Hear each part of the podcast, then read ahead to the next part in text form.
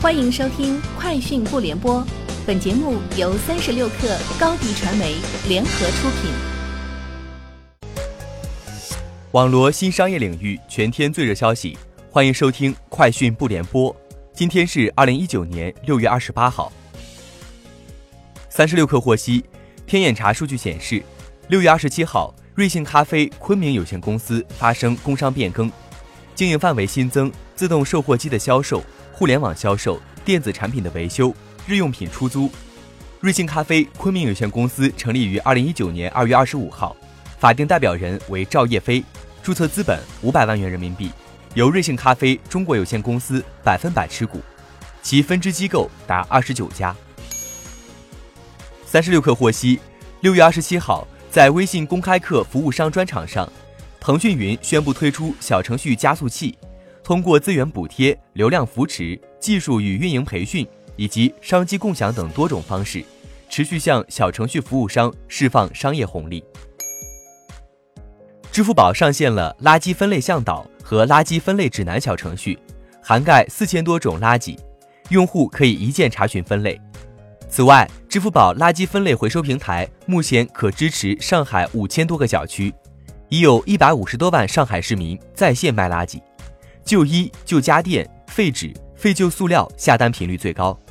用户平均七天下一次单，复用率超七成。今年底，平台将覆盖上海全部中心城区小区。三十六氪获悉，六月二十七号，海淀法院对奇虎公司、百度公司以及动景公司和神马公司因搜狗输入法通过搜索候选词为搜狗搜索导流量。分别起诉搜狗公司等不正当竞争纠纷三案，集中宣判，认定搜狗公司构成不正当竞争，应停止不正当竞争行为，分别为三案原告公开消除影响，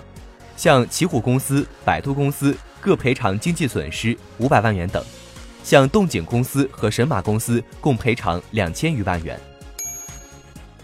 三十六氪获悉，天眼查数据显示。六月二十六号，奇虎三六零软件北京有限公司发生多项工商变更，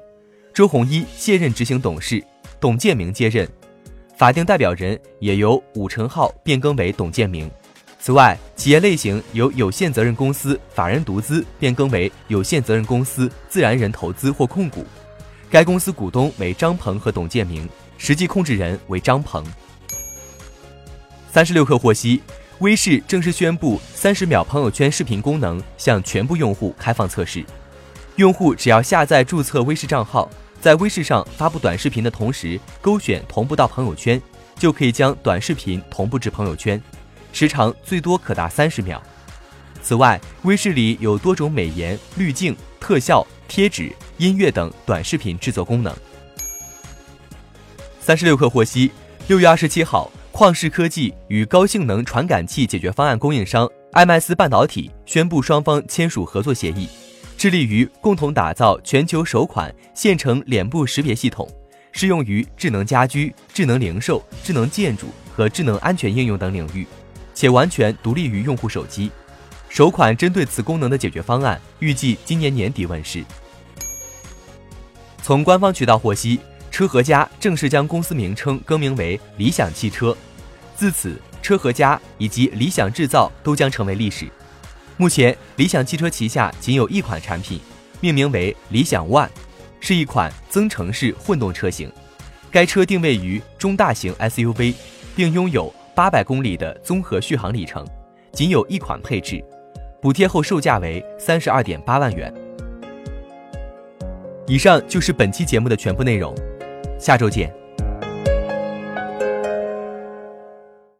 欢迎加入三十六氪官方社群，添加微信 baby 三十六氪 b a b y 三六 k r，获取独家商业资讯，听大咖讲风口，聊创业，和上万客友一起交流学习。